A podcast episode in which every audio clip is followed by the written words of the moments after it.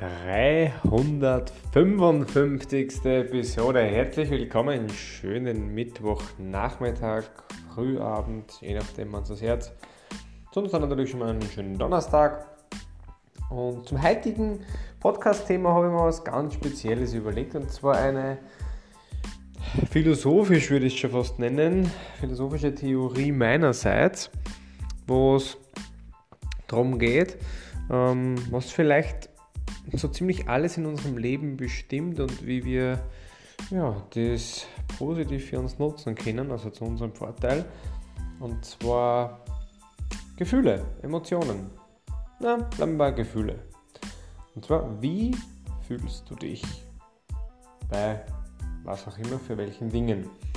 Und da geht es für mich jetzt in dieser Linie darum, mal zu sagen, okay, gut, ähm, alles, was ich im Leben mache, dient grundsätzlich dem Ziel, dass ich mich gut fühle.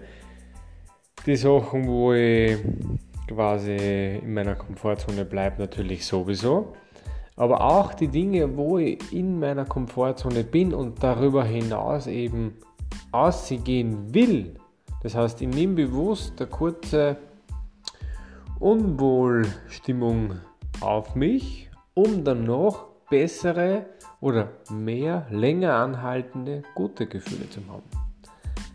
Das heißt unterm Strich, alles, was unser Leben bestimmt, sind unsere Gefühle. Und da glaube ich, ist was ganz Starkes dahinter, weil das können wir für uns nutzen, wenn wir unsere eigenen Aktionen in der Vergangenheit hinterfragen.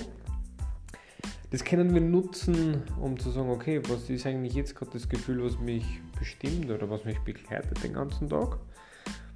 Was war der Auslöser vielleicht für dieses Gefühl?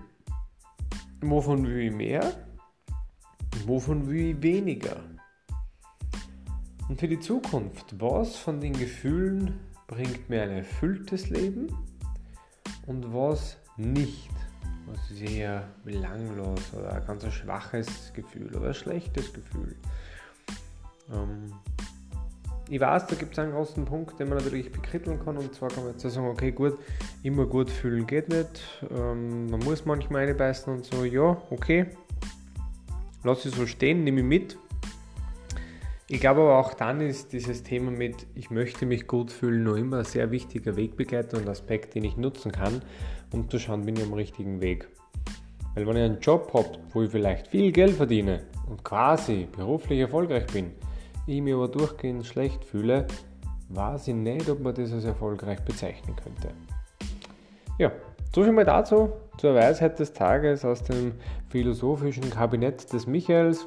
Ich wünsche Ihnen einen schönen Abend, wie gesagt, nochmal alles Gute und bis morgen, euer Mike.